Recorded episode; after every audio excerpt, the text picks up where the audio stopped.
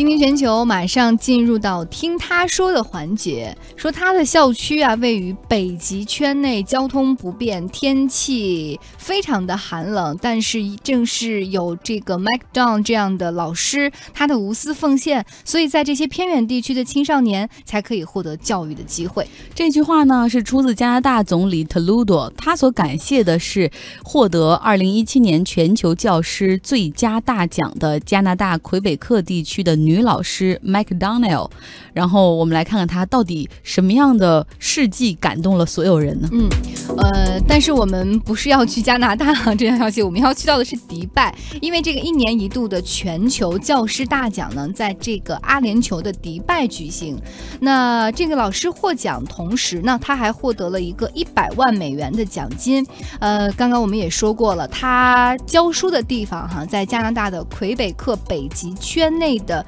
啊，沙鲁伊区平均的气温是零下二十度，就是只有当地那个因纽特人，就是穿着那个皮袍子的那个当地人才可以忍受那样的环境。总人口也非常少，只有一千三百四十多人。那就在这样一个偏远的地区，没有公路，没有铁路，只有一个机场和外界相连。可是这个老师就在那儿教学生，对，已经教了六年了哈。McDonald 这位女士回忆说，她当初刚来到这个沙鲁伊区这个高中教书的第第一天。一进教室傻了，发现教室里空无一人，一切仿佛静止一般。原来当地的青少年对于知识和文化非常不感兴趣，很多女孩提前申请退学，要么就是跟随父母去打猎了，或者是有一些就过早的结婚生子。又因为当地的天气非常冷，无事可做，很多年轻人酗酒嗑药，以此排解寂寞。那麦克 n 奈尔也是说，当时在二零一五年的时候，一个村子里面就发生了六起自杀事件，而且。死者年龄都是在十八到二十五岁，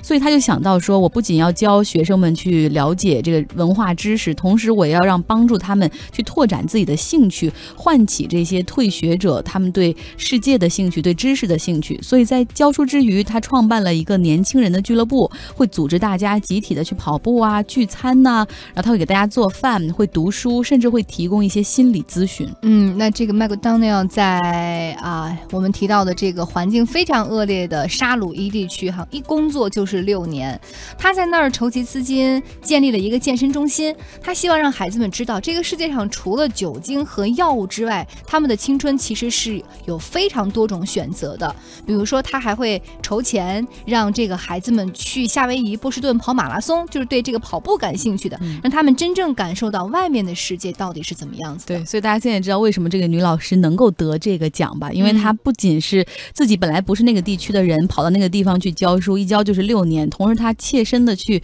考虑这些孩子需要什么东西，对，然后我可以自掏腰包，甚至我去努力的筹钱，去帮助这个社区进行一个改变。那我们来看，到底是谁举办了这次全球最佳教师的大奖呢？瓦尔基环球教育集团基金，他们实际上是举办这个活动的主办方，他们也为 McDonald 老师提供了一百万美元的奖金。而每一年啊，实际上获奖者都会得到这一百万。美元，那我们看看这个女老师会把这个钱用于什么样的地方呢？她会用于更多的社区活动，不仅局限于体育烹饪。她觉得未来可以，比如做图书馆啊，或者做交流空间，然后让大家有更多的文化上的认知，尤其是让这些因纽特的孩子们，因为他们实际上活在那种文化的。间隔里面，就是他既通过互联网了解外面的世界，然后觉得那种文化很好。那同时呢，其实他们对自己自己的这种因纽特文化也有一些呃迷茫，就是我到底是应该跟随哪一种文化去呢？是去追流国际主流的这种文化，还是我们自己本土的文化？所以他希望在文化上让让大家不会有那么多的迷茫，有认知。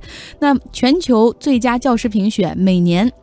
他会让很多的国家来报自己的候选人，会真的像奥斯卡那样，会先给出一个十人的 nominee 的名单，就是候选人的名单，然后最后搞得特别有创意。他会选择让那个宇航员从太空发一个视频，然后告诉大家谁是今年的获奖者。今年的十个候选人里面呢，有巴基斯坦、英国、牙买加、西班牙、德国、中国、肯尼亚、澳大利亚和巴西的老师。那根据一些他们提前写好的经历和故事，最后呢，我们看到组委会。选择的是加拿大的女老师 McDonald。嗯，嗯，其实我个人真的是觉得，就是老师这样的一种职业，为什么我们总说它是神圣的？因为你想，尤其是对于小孩子而言，当他还没有建立起如何去看世界的那种。价值观和坐标体系的时候，影响他最深刻的，除了父母之外，就是老师了。他总会觉得，哦，老师带有一个光环，所以老师的很多的看法、想法，对于他而言，可能就是某些问题的答案。所以，一个好的老师会开启一个孩子的心灵，但如果一个非常糟糕的老师，真的会有可能会影响一个孩子的一生。对，尤其是他在青春期，很多价值观在形成的过程中哈。所以我们看到，呃，也有朋友在跟我们互动，什么样的老师是好老师？嘉顺他说了，不管是哪科的。老师首先要给学生做到启迪人生，要教学生先做人，这好像说的又有点大了哈。不过可能是他心中的一个看法。